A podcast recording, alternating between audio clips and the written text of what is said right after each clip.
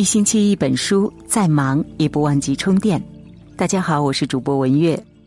今天我们要分享的文章题目是《最好的养生勤》，一起来听。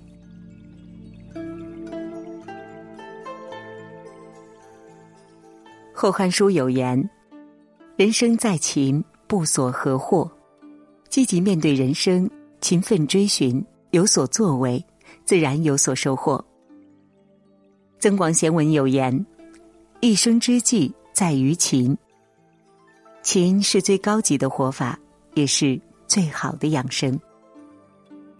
作家周玲说：“时常运动的人，体内生态系统犹如一汪清泉。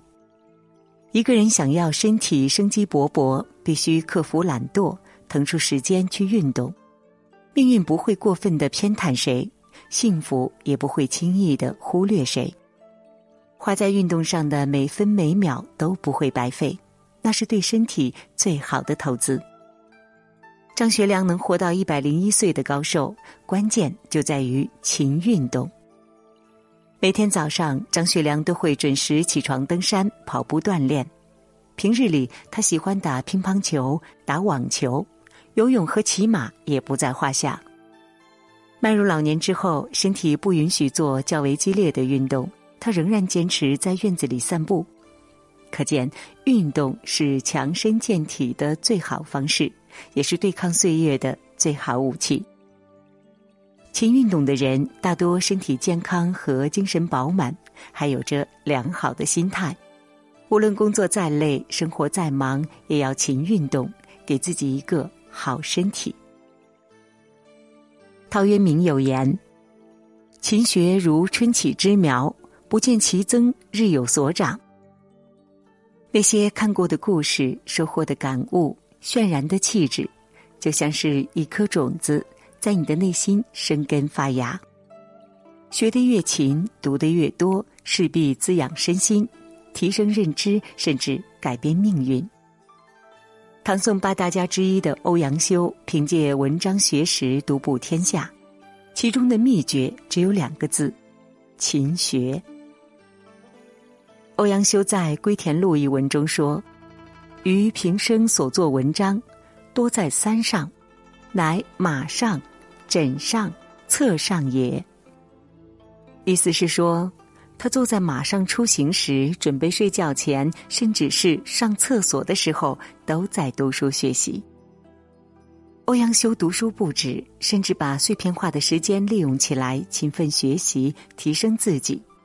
正因为如此，他才能在北宋文坛、政坛占一席之地，活得丰盈，活得精彩。勤学是灵魂的壮游，是精神的富养，让我们腹有诗书气自华。日复一日的从书籍当中汲取智慧，见众生，见天地，见自己，涓涓细流定会卷起千堆雪。《菜根谭》中说：“人生太闲，则别念切生。一个人如果无所事事，心就会空荡荡，会发慌，会胡思乱想。让自己忙起来，不怕苦，不怕劳，勤做事，方能心安神宁。”大家还记得电视剧《我的前半生》中的女主角罗子君吗？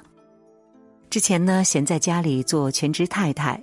每天就是带孩子、聊八卦、购物、逛街，整天对丈夫疑神疑鬼。离婚后，她不得不重新出来工作，忙着经营自己的生活和事业，反倒是越活越通透，越过越精彩。王阳明说：“人需在世上磨练，人生修行的内核就在于勤勉和忙碌。”生活中大部分心神不宁、惶恐不安，都是闲出来的。扔掉杂乱的思绪，朝着明确的目标努力，忙碌起来，生活才会充实，精神才会安宁。勤于做事，安顿心神，必将遇见更丰盈、更沉稳、更有生命力的自己。